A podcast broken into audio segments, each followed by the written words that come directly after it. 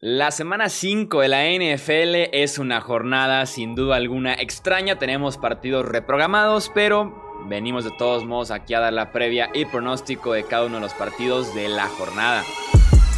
Hablemos de fútbol. Hablemos de fútbol. Noticias, análisis, opinión y debate de la NFL con el estilo de Hablemos de fútbol. ¿Qué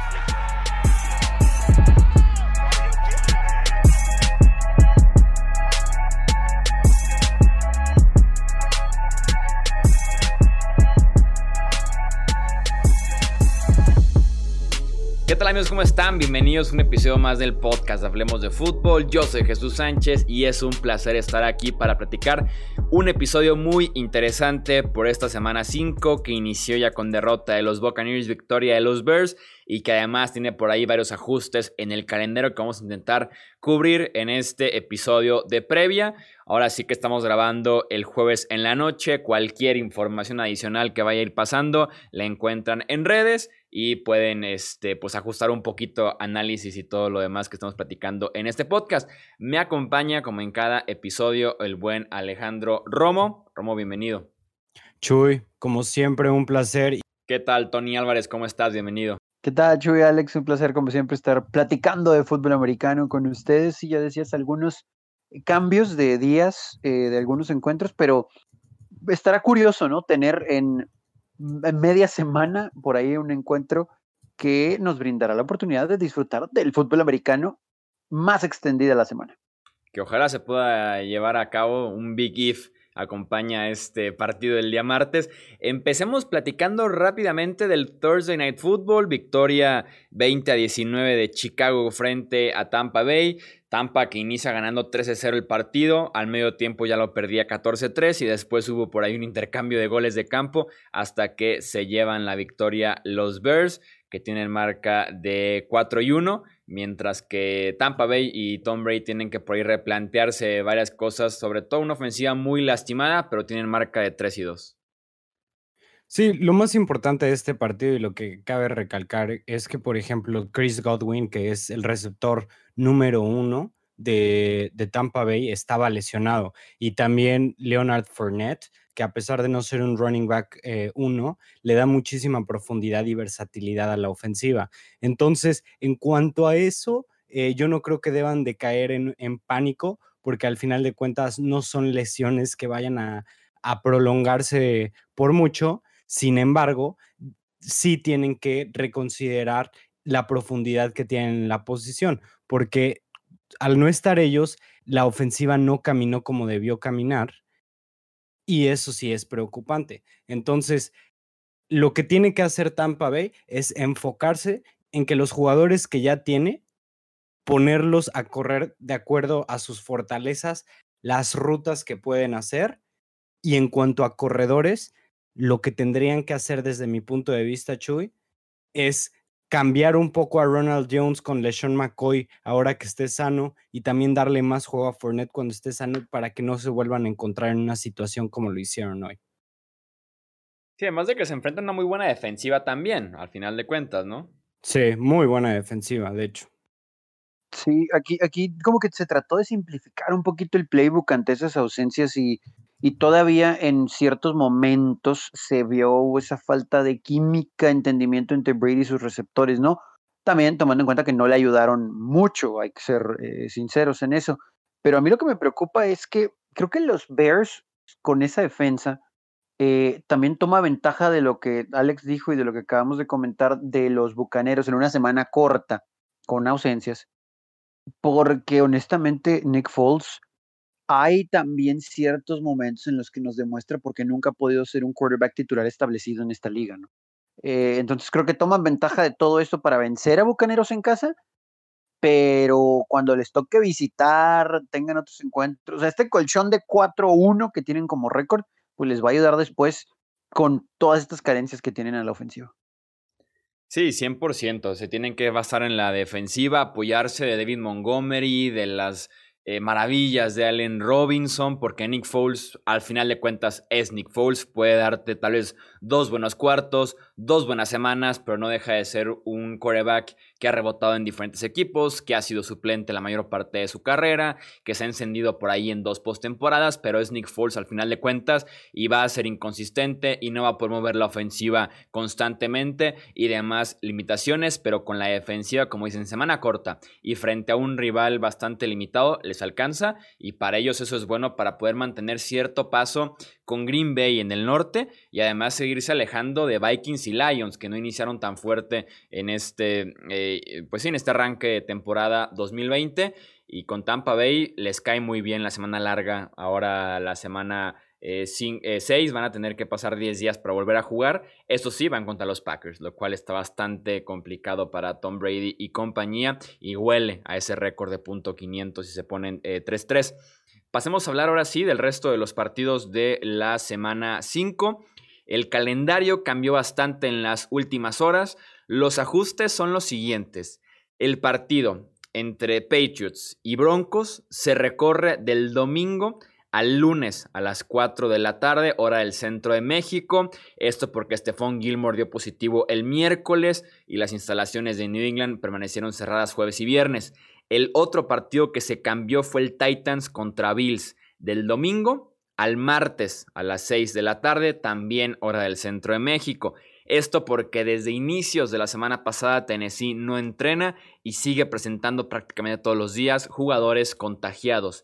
Este partido, aún así, sigue en riesgo. Si no se detienen los positivos con los Titans, no se jugaría este partido y se tendría que reagendar en otro punto del año. En caso de que sí se juegue el Titans contra Bills el martes, el Bills versus Chiefs del jueves de la semana 6 se cambiaría al domingo y en la semana 6 no habría Thursday Night Football.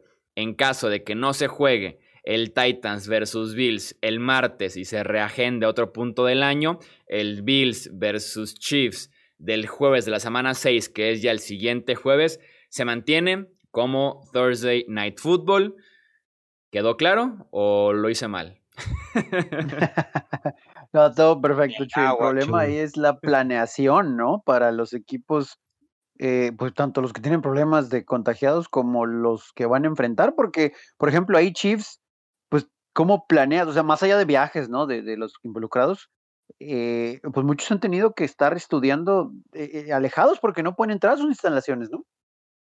Sí, es la parte complicada, el que no han estado entrenando, que son reuniones nada más por Zoom, cada quien en su casa. Bueno, entrenando, no han podido entrenar entre comillas, ¿verdad? Porque Tennessee se juntó por fuera de las instalaciones a entrenar y es un tema que está investigando ya la NFL. Aquí el punto es también los afectados. Por ejemplo, el que me parece un afectado grave en este sentido es Denver. De por sí era un partido de visitante. Eh, van a tener que jugar un día después, por lo mismo lo pusieron temprano para evitar que tampoco se maten el lunes por la noche jugando en Foxboro y tienen semana corta. Ahora ellos para jugar contra los Dolphins el próximo domingo, mientras los Pats se van a bye week. Entonces por ahí medio salen bien librados en ese sentido. Eh, los Bills que tienen ahí dos partidos entre que juego contra Tennessee o rápidamente me preparo para enfrentar a los Chiefs. Está complicado el asunto del calendario. Lo que sí era un hecho es que la NFL no va a dar victorias. Mucha gente estaba pidiendo ya castigo para Tennessee. Automáticamente que ganen eh, los Bills. La NFL no va a dar victorias así y se las va a arreglar como pueda para jugar todos los partidos. Si se pueden en la semana, ideal. Si no, semana 18, justo antes de que inicien los playoffs. Quiero tocar un poquito más el tema de lo que dijiste de Tennessee, de que estaban entrenando solos. Desde mi punto de vista, o sea, todos los equipos de la NFL se han tenido que adaptar, han tenido, eh, digamos, eh, pues sí, o sea, se han visto afectados de cierta manera, la gran mayoría, por X o Y razón respecto al COVID, como por ejemplo lo que dijiste ahorita de Denver, o que Nueva Inglaterra tuvo que salir para jugar a los Chiefs, que, desde, que en mi opinión ese partido no se debió haber jugado, pero tuvieron que salir a las 6 de la mañana, volar, este, llegar eh, apenas al estadio, luego, luego jugar y luego, luego irse, ¿sabes? Entonces, todos los equipos han tenido que hacer algún tipo de... Eh, han tenido que ponerse la camiseta, ¿sabes? O sea, han tenido que adaptarse y así. Pero en cuanto a los Titans, me parece increíblemente negligente que se hayan puesto a entrenar por su cuenta. De verdad, esto amerita una multa grande y que les quiten picks del draft. O sea, no pueden poner a toda la liga en peligro porque ellos no están siguiendo los protocolos de seguridad. De verdad me parece increíble que Mike Rabel haya hecho algo como eso. La liga definitivamente debería quitarles al menos su primera ronda. Suena algo que haría Bill Belichick, ¿no? Entonces, pues la escuela, la escuela ahí la está siguiendo a la perfección Mike Brable. Y ahora, ¿los entrenadores estarán al tanto de esto? O yo creo que sí, ¿no? Seguramente, muy probablemente estaba ahí Mike Brable. Pero la cuestión es que como organización están ahí y es por eso que les tendrías que quitar una primera ronda. Porque desde mi punto de vista esto es más grave que desinflar balones. ¿Sabes? Y hablando objetivamente, o sea, lo de desinflar balones, ok, fue eh, un problema que puede afectar al juego de una manera que quién sabe cómo, pero no nos meteremos en eso. Pero, eh, pero los Titans están poniendo en riesgo, en riesgo la temporada entera de la NFL. Sí, que además la NFL está revisando ciertos protocolos, ya está pidiendo literalmente acceso a cámaras de seguridad adentro de cada franquicia para ver si realmente se están cumpliendo el distanciamiento, el uso de cubrebocas, desinfección de zonas y demás, porque con Tennessee es grave que no se detengan los, los contagios, fuera de que están entrenando aparte o no, los contagios siguen, empezaron de alguna manera dentro de las instalaciones, entonces están muy al pendiente de qué salió mal en ese aspecto, porque es el que está realmente aquí desajustando todo el calendario y que puede comprometer las fechas de la temporada. La temporada se va a jugar completa, de inicio a fin, todos los partidos, eso lo tengo clarísimo. Pero los ajustes de qué tanto eh, tienen que viajar, descansar, no descansar, quién se sacrifica más, quién se sacrifica menos, quién se beneficia, quién no, ese es el detalle aquí con Tennessee. En esa semana, eh, que por lo general hay descanso, cuando culmina la temporada, o bueno, la, última fase de la postemporada, el fin de semana de campeonatos con la del Super Bowl, pues en una de esas se va a tener que recorrer, ¿no? Como cuando pasó lo del 11 de septiembre, o sea, no me extrañaría un escenario así, en donde por compensar un juego dicen, ¿saben qué? Mejor no amontonamos tantos y vamos a tener que extendernos una, una semanita más, ¿no? O sea, como van las cosas, sobre todo por eso, porque hemos visto contagios en algunos lados, pero se han detenido, ¿no? Eh, digo, ya sabemos lo que sucedió con el juego anterior de Pittsburgh y de Tennessee, pero ahora no cesan los contagios en Titanes, entonces ahora ya van a tener que cambiar todavía más el calendario. Sí, es, yo insisto, es un, un if muy grande el que se juega el martes. Si es que cesan los contagios, eh, no quiero ser pesimista, pero creo que ese partido no se va a jugar.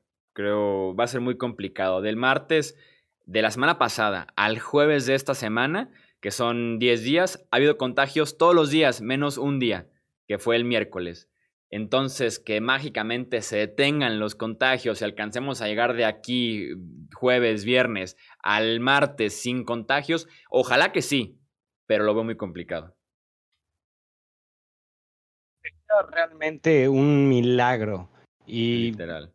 y volvería a ser otra negligencia de parte del NFL, así como debieron no haber jugado New England contra Kansas City, porque ahorita sí el chico de oro del NFL, Patrick Mahomes, estuvo directamente expuesto al virus en un abrazo con Stephon Gilmore y probablemente todo el equipo de los, eh, de los Chiefs. Y ahora sí, a ver qué van a hacer, porque se jugó un partido que no se debió haber jugado. Si hay un positivo, uno solo, en un equipo, se debería de suspender esa semana de juego. Ni siquiera está durmiendo con su prometida, ¿no? Por eso. Así que pues ya le afecta directamente. Exactamente. Exactamente. Vamos pues con los partidos. Vamos a llevar el orden normal que siempre tenemos semana a semana. Eh, analizar como si se fueran a jugar todos los partidos. Ya después eh, veremos si analizamos el aire, si sirvió la, si valió la pena o no analizar esos partidos que se pudieran o no cancelar. De momento ya está la información y cualquier actualización la pueden encontrar en Twitter, Facebook e Instagram de Hablemos de Fútbol. El primer partido para comentar es el Vikings en contra de Seahawks. duelo de secundarias que están entre las peores de la NFL este año. Por el lado de Seattle está Russell Wilson para explotar la defensiva de los Vikings y por el lado de Minnesota está Kirk Cousins. Me queda muy claro quién tiene la ventaja, además de que el partido es en Seattle, es horario estelar. Voy con los Seahawks 10 de cada 10 veces. Pero fácil. Los, eh, los Vikings no tienen con qué llevar el ritmo eh, que puede llevar Russell Wilson, especialmente una defensiva secundaria que es tan novata y que Russell Wilson la puede explotar al máximo, especialmente con la cantidad de armas que tiene. Y de parte del lado defensivo de Seattle, creo yo que ellos sí pueden detener con, eh, con mayor eficacia el ataque, el ataque que trae eh, los vikingos. No sé ustedes qué piensan, Tony. Sí, lo único tal vez que le podríamos dar como beneficio de duda para anotar puntos, no para ganar, pero pues tal vez hacerlo competitivo, pues es Dalvin Cook, ¿no? Porque aún con esta secundaria de Seattle, eh, digo, yo no confío mucho en Kirk Cousins y entendemos que puede ser factor tal vez el, novato Jefferson o, Thielen, pero no, no les puede seguir los, los pasos, ¿no? A la, ofensiva de Seattle. Dalvin Cook, pues sí es una bestia pero si lo detienes a él, aunque tengas una secundaria con muchas dudas, tienes a Russell Wilson, ¿no? no vas a anotar los suficientes puntos para poder ganar este juego, en teoría fácilmente. Especialmente eso que dices porque los Seahawks han tenido mucho éxito deteniendo a los corredores en lo que en las cuatro semanas que llevamos de temporada. Entonces, si logran neutralizar a Cook, no, o sea, no dudo que esto sea un partido que se vaya de las manos para el segundo cuarto. Yo definitivamente voy con los Seahawks y que tiene la ventaja Seattle de que como toma ventajas muy amplias, los equipos están obligados a dejar de correrle y a empezar a, lanzar el loboide. ¿Qué nos puedes decir del clásico de Pensilvania, Romo?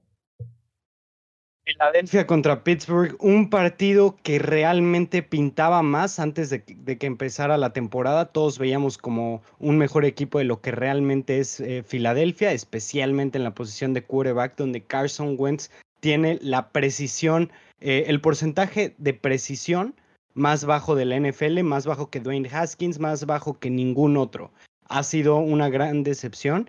Eh, sí ha tenido muchos jugadores lesionados, no ha tenido la ayuda que se merece, pero aún así se ha visto bastante mal. De parte del lado de, los Steelers, ellos traen dos semanas sin jugar, eh, están bastante descansados, un equipo que se ve más convincente que los Eagles y que han estado jugando bien a la ofensiva y a la defensiva no juegan mal, pero nos han dejado un poco que deber. Yo voy con los Steelers en este partido.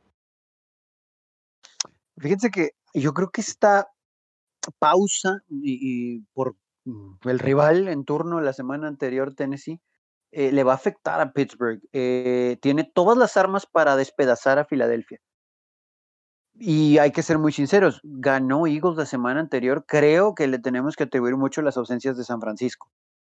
Aún así, me parece que Filadelfia, no sé cómo, pero no se para el lujo de irse 1-3-1, si mi memoria no me falla, si pierden este juego. Sí. Entonces, eh, a pesar de que Pittsburgh es mucho mejor equipo, creo que para el ritmo ofensivo que venían cargando, que parecía que poco a poco estaban tomándolo, eh, les va a afectar esta pausa y Filadelfia va a tomar eh, ventaja de eso. Creo que va a ganar Filadelfia en un juego muy cerrado y de muy pocos puntos.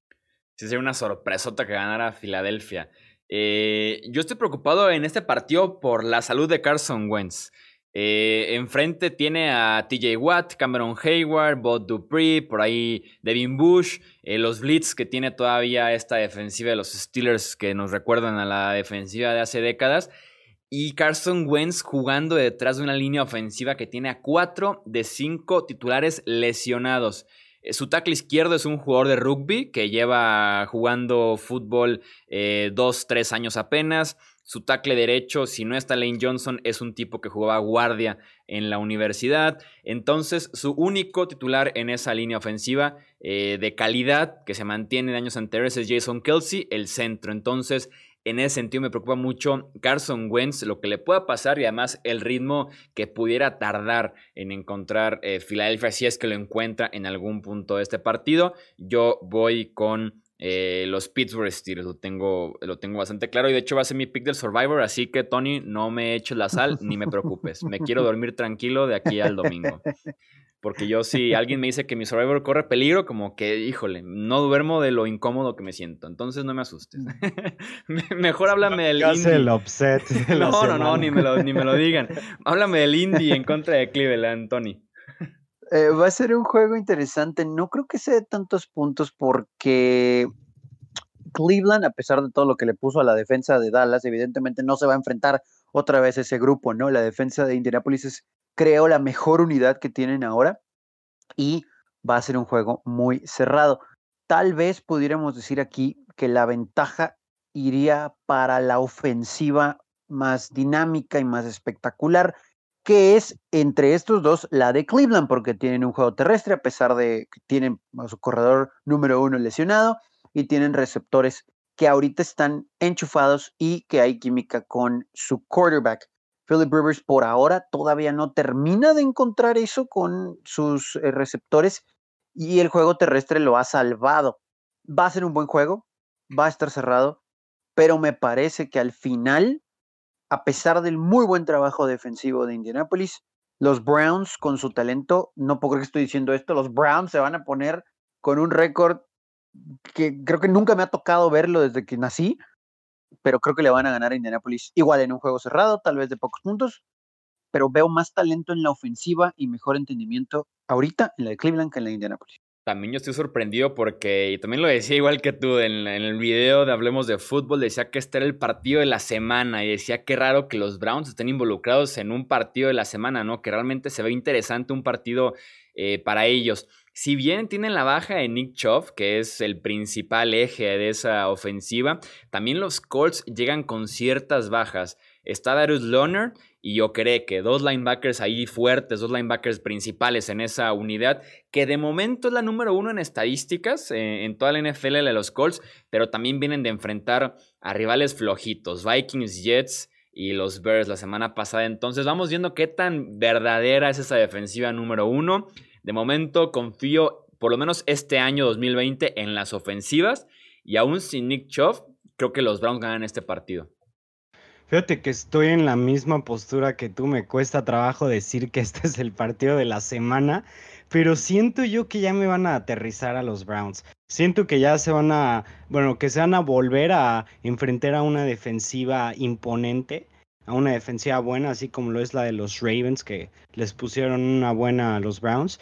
Y van a detener bastante el ataque terrestre, los van a forzar a irse aéreos y se va a ver las deficiencias que, tiene, que tienen los Browns en cuanto al ataque aéreo. Esto va a ser una consecuencia de la baja de Nick Chubb y creo yo que nos van a enseñar cómo detener a los Browns definitivamente. O sea, creo yo que si neutralizas el ataque terrestre de, los Browns, si lo puedes mantener a que te haga poco daño, creo que van a ser un equipo que no pueden atacar de una manera muy eficiente porque no me gusta el sistema ofensivo aéreo que traen por alguna razón. Pero en cuanto a los Colts, yo siento que a pesar de, no ser un equipo que se ve muy fuerte, sí le pueden ganar a, un equipo como los Browns, especialmente porque tienen a lo que yo consideraría más experiencia en el cocheo. Y eso va a ser la diferencia en cuanto a la preparación para este partido. Así que yo voy con Indianapolis.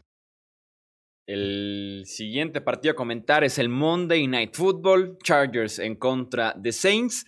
La identidad de los Chargers cambió, ya pasó a ser Justin Herbert, esa defensiva ha perdido demasiadas piezas en las últimas semanas, lo cual ha forzado que este equipo esté jugando mejor por momentos a la ofensiva con su quarterback novato que lo que hacen a la defensiva. El detalle aquí es que Nuevo Orleans se vio mucho mejor enfrentando a los Lions la semana pasada. Drew Brees empezó otra vez eh, con sus rutas verticales, lanzando por lo menos más de 10, 15 eh, yardas de vez en cuando y estuvo completando pases, involucrando a Trequan Smith, a Manuel Sanders. Parece que Michael Thomas pudiera llegar a este partido con la ventaja de que tiene un día más eh, de descanso al ser el lunes por la noche. Además de que jugando en casa en Monday Night no me puedo quitar la imagen de Drew Brees rompiendo infinidad de récords porque siempre lo hace en casa y el lunes por la noche. Me inspira mucha confianza en ese aspecto de la experiencia del prime time, de estar jugando en casa con todo y que nada más tiene un público limitado. Y voy con los Saints en este partido, pero aplaudo muchísimo que Anthony Lynn finalmente nombra a Herbert titular de este equipo de los Chargers porque se lo merece. Se tardó, ¿no? Creo Anthony Lynn en, hacer ese anuncio, pero se dio cuenta finalmente de lo que, lo que buscan eh, como franquicia, ¿no? Para tratar de avanzar y crecer. Sin embargo, parece que la NFL lo hace adrede cuando ha llegado a poner Chargers Saints en horarios o en momentos estelares, ya sea en Londres o en un Sunday night, ahora un Monday night. Eh, es para que Drew Brees pues siga haciendo pedazos a la secundaria de Chargers, ¿no? Eh, no importa, no importa el año. Así que lo que pasó hace 15 años. sí, eh, así que sin Chris Harris, sin Melvin Ingram, lesionado está Joey Bosa también. Hay también algunas ausencias en la ofensiva de Chargers que han obligado a gente del practice squad a ser firmada y entrenar con, con Herbert y compañía, que hay entendimiento ahí sí, que, qué bueno y veremos mejoría de Herbert seguramente pero esto tiene toda la etiqueta ¿no? de una noche fantástica para Breeze. Y aquí es donde pesa el perder para Tampa Bay. Por haber ganado ese enfrentamiento en la semana 1, pues ahora Nueva Orleans, a pesar de que hace dos semanas los veíamos en problemas, van a estar amaneciendo el martes como el líder del sur. Estoy de acuerdo en que va a ser un juego, digamos, un tanto sencillo para los, eh, para los Saints, pero yo me iría más en eh, o sea, que es por la falta de ataque terrestre que va a haber. Porque la lesión de Austin Eckler está dejando muy vulnerable a los Chargers en el juego terrestre, aunque traigan a, a Kelly, aunque traigan a Justin Jackson, eh, no son corredores que, que, te rindan lo mismo que te rinde Austin Eckler. Y por ahí es donde yo siento que le va a costar más trabajo, porque una defensiva con tanta química como la que tienen los Saints se van a comer vivo a un quarterback novato como lo es Justin Herbert. Entonces, yo no creo que Drew Brees vaya a ser tanto factor porque no lo ha sido en esta temporada, pero sí creo que los Saints escapan con el triunfo. Sí, el ataque de Nuevo Orleans sigue siendo Alvin Camara, que es tal vez hoy por hoy el mejor corredor de la NFL, subirse otra vez a él y por ahí aprovecharse de lo que tienen limitantes los Chargers en el grupo de linebackers del novato Kenneth Murray y el resto de la unidad que también ha sido muy golpeada en este inicio de año. Giants en contra de los Cowboys, también conocido como el regreso de Jason Garrett Romo tanto que hablar, eh, simplemente que los Giants tienen una ofensiva muy pero muy mala y van contra una defensiva muy pero muy mala que es la de los Cowboys. Eh, en este partido siento yo que va, a ser de pocos puntos, muchos menos de los que se esperan, porque la defensiva de los Giants no es tan mala realmente y Dak Prescott no se va a ver forzado a tener que lanzar el balón 40, 45 veces en este partido. Siento yo que va a ser una buena oportunidad para intentar establecer el ataque terrestre con Ezekiel Elliott. Y para los Giants, pues va a ser una buena oportunidad para sacar venganza por, los lazos que hay, por los distintos, por Jason Garrett después de eh, varios años de cocheo que al fin va a tener, bueno, no, ni siquiera al fin, que va a tener su primera oportunidad de venganza contra los Cowboys. Sí, es una buena oportunidad para Daniel Jones de hacer algo ante una defensa mala, pero no tiene armas, ¿no? Entonces, eh, eh, creo que van a controlar el reloj, los Cowboys, eh, cuando Dak tenga que hacer una jugada la va a hacer. Espero que sí, que Elliot no tenga fumbles, pero me parece que va a ser dominio de Dallas, pero sin despeinarse, no va a ser paliza. Eh, por, mencionar un, marcador, no sé, 27-10, eh, algo así, 27-13, ¿no? tampoco tan llamativo, pero, pero dominio creo de Dallas, ¿no? Creo que algo de confianza debe generar este triunfo. Sí, la, defensiva se puede tomar finalmente un descanso, ¿no? Se le han pasado de arriba abajo de la semana 2 a la semana 4 eh, contra los Giants, como decían.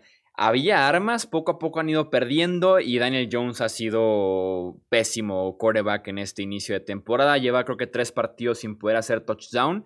Eh, más intercepciones y fumbles que nada. Entonces, en ese sentido puede ser un, un ligero respiro para la defensiva de los Cowboys. y además de conocen a Jason Garrett, no regresa Jason Garrett con su ofensiva, deberían saber qué pueden hacer al respecto. Pero también con los Cowboys tampoco espero tantas yardas y puntos. Esa línea ofensiva la está pasando muy mal. En la semana se confirma que Lael Collins no regresa este año y apenas hace unas horas Tyron Smith pudiera tampoco regresar este año los dos tackles de esta línea ofensiva. Creo que Dallas también la pudiera pasar mal frente a una línea defensiva que es buena. El resto de la defensiva ya es un poquito de menor nivel, pero por lo menos al frente van a perder las trincheras y eso puede mantener este partido cerrado. Aún así creo que ganan los eh, Dallas Cowboys. Tenemos otro partido divisional, Panthers en contra de los Falcons. Contigo, Tony. No es un buen matchup otra vez para la secundaria de Atlanta, que sabemos que es muy, muy mala. Eh, hay receptores rápidos, ágiles, de muy buenas manos, altos en Carolina, como Robbie Anderson, y bueno, todos conocemos lo que puede hacer alguien como DJ Moore. Y hay un juego terrestre que si bien no, no tiene a Christian McCaffrey, pues puede mover la pelota. Creo que se van a basar en tratar de establecer la carrera los de Carolina, pero, pero creo que así de igualmente mala es esta secundaria de, las Panteras y con Calvin Ridley. Y Julio Jones, pues en duda cada semana aparentemente, pero con Calvin Ridley y con Matt Ryan, creo que van a poner la suficiente cantidad de puntos los Falcons como para llevarse su primer triunfo de la temporada. Fíjate que tienen la oportunidad, tienen una buena oportunidad de enfrentarse a una ofensiva que, a pesar de que no es tan mala como yo lo pensaba que iba a ser, eh, es una ofensiva que no tiene mucha explosividad ahorita que está fuera Christian McCaffrey y es, digamos, el Helmer para Dan Quinn de salvar su trabajo porque si se va a 0-5 no veo la, la, posibilidad de que amanezca para la semana 6 como head coach de los Falcons, pero bueno, eso ya lo veremos. Y para Carolina sigue siendo otra oportunidad buena para seguir fomentándose como un equipo sólido en crecimiento y que cada día nos convence más. Voy con Atlanta. Sí, los Falcons que tienen cinco triunfos consecutivos en contra de los Panthers. Creo yo que si se rompe esta racha, sí pudiera ser muy factible que Dan Quinn no, eh, no sobreviva ese, ese aspecto. No va a estar Julio Jones, lo más seguro es que, que, no juegue este partido, lo cual es un bajón bastante importante para esta ofensiva, que de por sí con Jones hacía muchos puntos y no ganaba partidos. No me quiero imaginar qué puede pasar sin Jones en la formación. Yo voy con los Panthers. No sé si sea sorpresa, si se considera sorpresa porque tienen mejor récord, a pesar de que son visitantes y que son un pequeño. Eh, se puede decir como los hijos de los Falcons recientemente, pero me gusta más lo que está haciendo los Panthers, un juego un poco más complementario y una defensiva que jugó bien la semana pasada. Me inspira confianza Teddy B en estos momentos, lo cual es raro, pero me inspira confianza. Voy con los Panthers. Creo que, creo que van a romper esa mala racha que tienen con eh, los Falcons. El siguiente partido es Rams en contra de eh, Washington. Creo que a los Rams se les complicó el partido pasado en contra de los Giants por su línea defensiva y Washington presenta un reto similar. Entonces, en ese aspecto tampoco esperaría tantos puntos para Los Ángeles, además de que están jugando en Washington, les queda bastante lejos el cambio de horario y demás. Kyle Allen es el nuevo titular del fútbol team pero tampoco espero que mejoren bastante a comparación de eh, Dwayne Haskins, que fue criticado incluso ya porque no se estaba preparando tan bien en los partidos, el estudio de las jugadas, del rival y demás. Debe haber cierta mejora por el simple hecho de ser sangre nueva, eh, alguien con un poco más de experiencia, conoce más el sistema, pero aún así sigo viendo a los Rams como mi ganador de este partido muy mala decisión la de iniciar a Kyle Allen porque no me parece que sea bueno en lo absoluto. De hecho, la temporada pasada se vio que jugaba muy mal y ya le están quitando la posibilidad a Dwayne Haskins de desarrollar su potencial de primera ronda que que fue de un pick top 15 y eso me parece un grave error de parte de los Redskins que en la semana número 5 cuando la división todavía está en juego y especialmente porque tienes un equipo de receptores, de corredores y una línea bastante gris que no le ayudan a tu quarterback joven, me parece una muy mala decisión. Voy con los Rams, definitivamente, no creo que sea un juego de puntos, pero quiero volver a decir que mala decisión de parte de Ron Rivera. Sí, el juego terrestre de Sean McVay debe ser suficiente como para dominar, a pesar de que es una defensa de Washington que ha hecho su esfuerzo, pero también algunos elementos lesionados eh, y pues no, no tiene mucha ayuda de su ofensiva, a pesar de que, sobre todo la semana anterior, los números de Haskins no fueron malos, pero entendemos que al no tener pues muchos compañeros talentosos, pues no puedes de verdad poner puntos. Eh, solo les digo que cada vez se acerca más el regreso a los emparrillados de Alex Smith. Ya vamos para allá, ya vamos para allá, pero no hay mucho que decir de este juego. Rams fácil también, coincido, no va a ser paliza, controlando el reloj, controlando la pelota, la posesión va a ganar Los Ángeles sin problemas. Yo le encuentro dos razones nada más al cambio de Haskins por Allen. Tampoco no estoy de acuerdo, sobre todo si lo evalúas a futuro. Primera ronda, da la oportunidad con Toddy que estuvo muy mal rodeado en los 13 partidos que ha jugado, tres head coaches diferentes.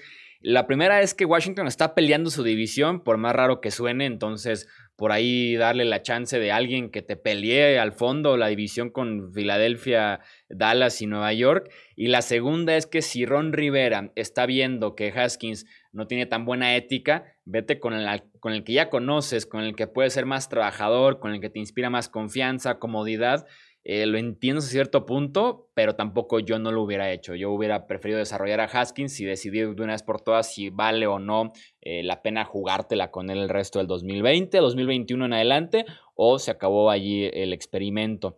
El siguiente partido es Jaguars en contra de los Texans, Romo.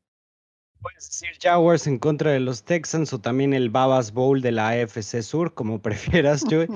Pero un partido que tiene poco de qué emocionarnos. Lo único interesante es que vamos a ver el primer eh, partido de Romeo Crenel como head coach. Y yo creo que también viene la primera victoria de Houston. Espero ver a Deshaun Watson un poco más motivado de lo que lo vi la semana pasada. Yo voy Houston. Sí, Minshew va a tratar de poner su magia, pero la realidad es que tampoco tiene mucho talento alrededor de él. Y la secundaria de Houston es mala, se presta para que pueda poner puntos. Sin embargo, hay suficiente talento a pesar de que no ningún receptor de Tejanos es número uno, pero hay suficiente talento y habilidad como para ayudarle a Deshaun Watson para explotar esta secundaria de Jacksonville. Va a ser triunfo de, de Houston el primero para ellos en este año. También yo voy con los Texans, vámonos 3-0 en este partido. Está muy pambolero el término, muy futbolero, muy soccer, pero dice, ¿no? Que entrenador nuevo y es victoria asegurada. Creo que aquí va a aplicar por el simple hecho de la energía negativa de Bill O'Brien. Siento que los jugadores se pueden esforzar más con Cornell como head coach que tenderle de cierto modo la cama a O'Brien para que ya saliera de una vez por todas, además de que el pass rush de los Jaguars no existe, que es donde más daño le hacen a Deshaun Watson, entonces espero también triunfo de Houston en este partido. Tienes el Jets en contra de los Cardinals, Tony. Si no esperaba que Arizona estuviera invicto a estas alturas, sin embargo, después de haber ganado sus primeros dos juegos, sus dos derrotas recientes fueron malas derrotas, ¿no? O sea, de, derrotas a derrotas. Eh, la de Detroit le podemos dar palomita al equipo de Lions, pero híjole, los Cardinals no se vieron bien, ¿no? Eh, eh, entonces, creo que este es el escenario perfecto como para poder levantarse. Los Jets no tienen talento, apestan, no hay un solo jugador que valga la pena en la defensiva y en la ofensiva. Pues yo no sé si es, es justo o no justo poder establecer una calificación para Sam Darnold, ¿no? Que pues, no tiene con qué, y ahora menos con, con Living Bell lesionado. Así que Cardinals debe ganar y dominar. Entiendo que es un viaje al este, es temprano, bla, bla, bla.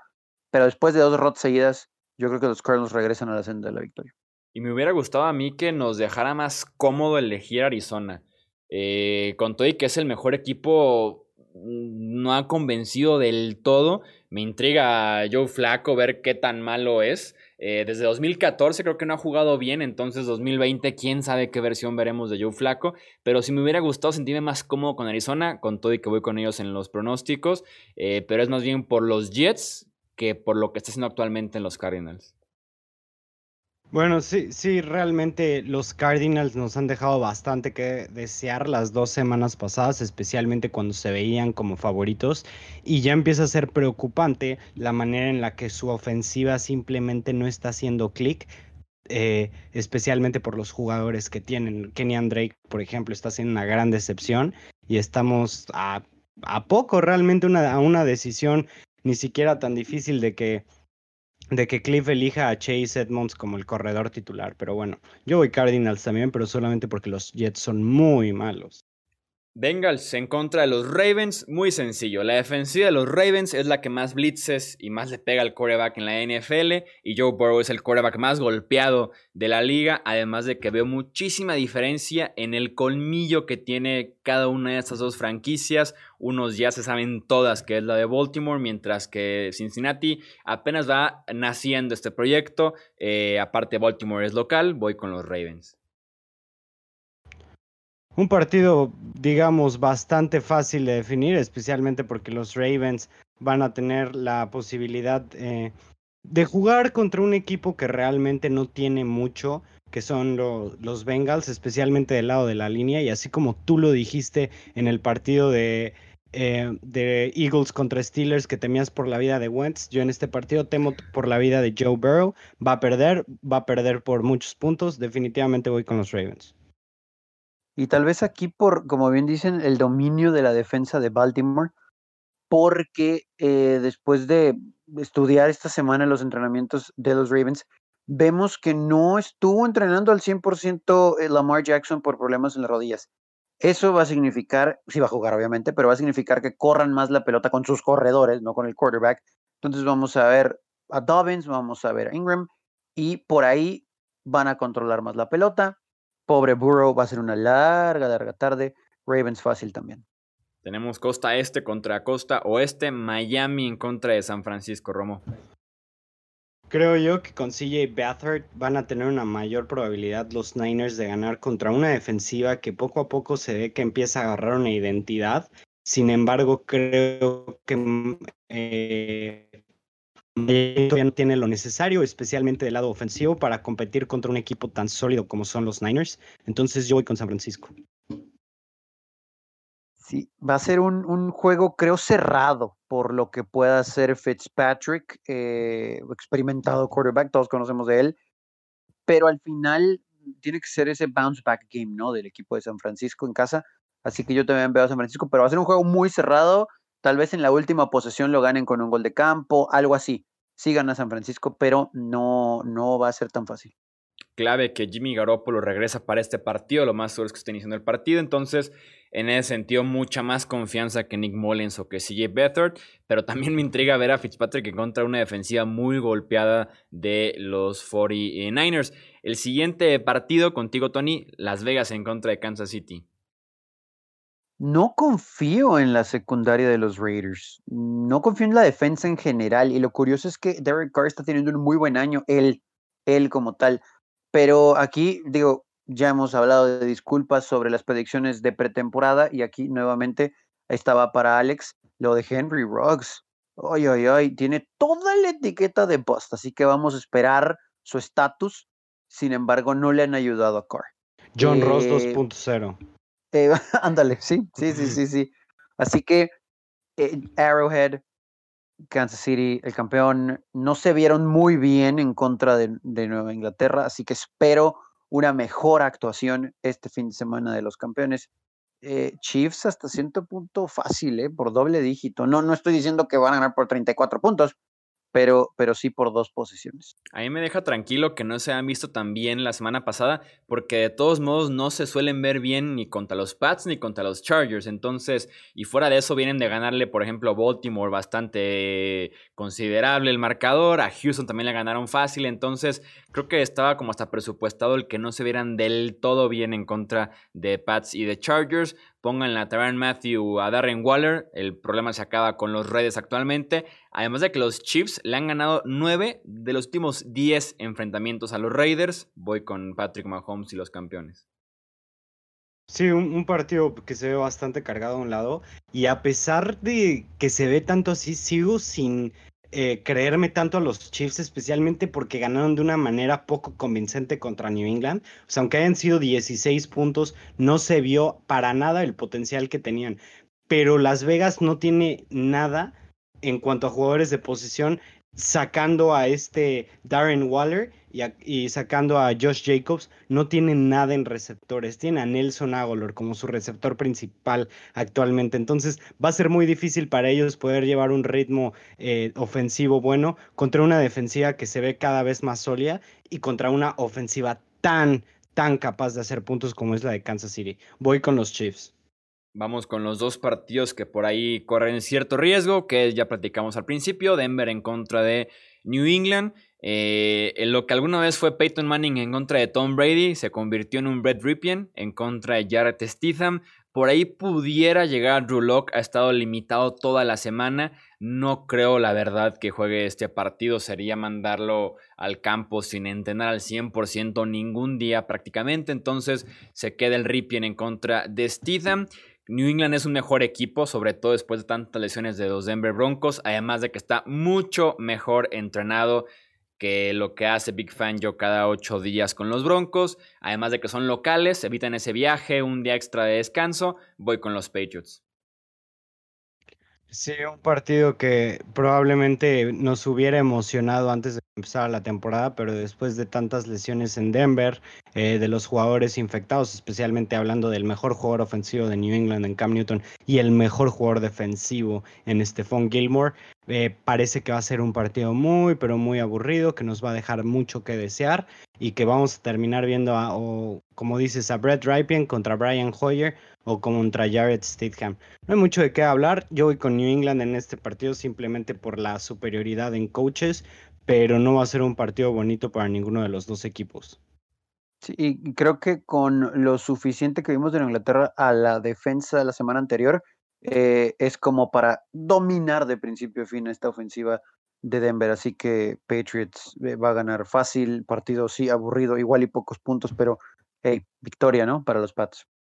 Y por si se juega, platicamos del Buffalo en contra de Tennessee Romo. Probablemente hubiera sido uno de los partidos más interesantes de esta semana y me atrevo a decir que el más interesante de esta semana porque son dos equipos que juegan igual y es duro. Dos equipos que arriesgan todo por ganar un partido, que son muy físicos. Estaría excelente que este partido pasara de hecho, eh, sería muy bueno ver a, Josh Allen en contra de una defensa que, que tiene con qué defenderse. y también me gustaría ver a la defensa de los Bills contra una ofensiva bastante capaz como la de lo de los Titans. Una verdadera pena que sea muy probable que no se lleve este partido. Pero si se llega a dar, yo voy con los Titans en el upset. Vámonos. Eh, eh, yo también coincido en que este hubiera sido, o bueno, ah, pensé que con los Titans también. Con que se juega. ok, sí, sé que se juega. Vamos a ver cómo se juega. Entonces es el juego más atractivo y después es el de Indianapolis Cleveland. Eh, muy buena defensa del equipo de Bills. creo que por fin hubiéramos visto, quitando a Kansas City y a Buffalo, un equipo a la par de Tennessee en cuanto a los matchups, ¿no? Corredores en contra de front seven, secundaria en contra de receptores, eh, duelo de quarterbacks. Entonces, creo que hubiera sido un juego muy atractivo, pronóstico reservado, muy cerrado, tal vez no tantos puntos, muy a la Mike Brable, pero que al final creo a pesar del respeto que se ha ganado Tennessee, se lo tendría que dar a Buffalo con todo y que a Josh Allen le encanta comprometer los juegos, ¿no? O sea, ya sea por un fumble o porque no decide bien en tercera oportunidad cuando pueden mandar el juego a la congeladora con un gol de campo y resulta que me lo capturan 15 yardas atrás de la línea de golpeo. Pero aún así me, voy a ir con Buffalo. Eh, ¿Saben qué? Por un gol de campo. Pero muy buen juego. Voy, voy, estoy actuando como si sí van a jugar, así que va a ser un muy buen juego el martes tenemos al Tony optimista en esta previa del Titans en contra de, los Bills.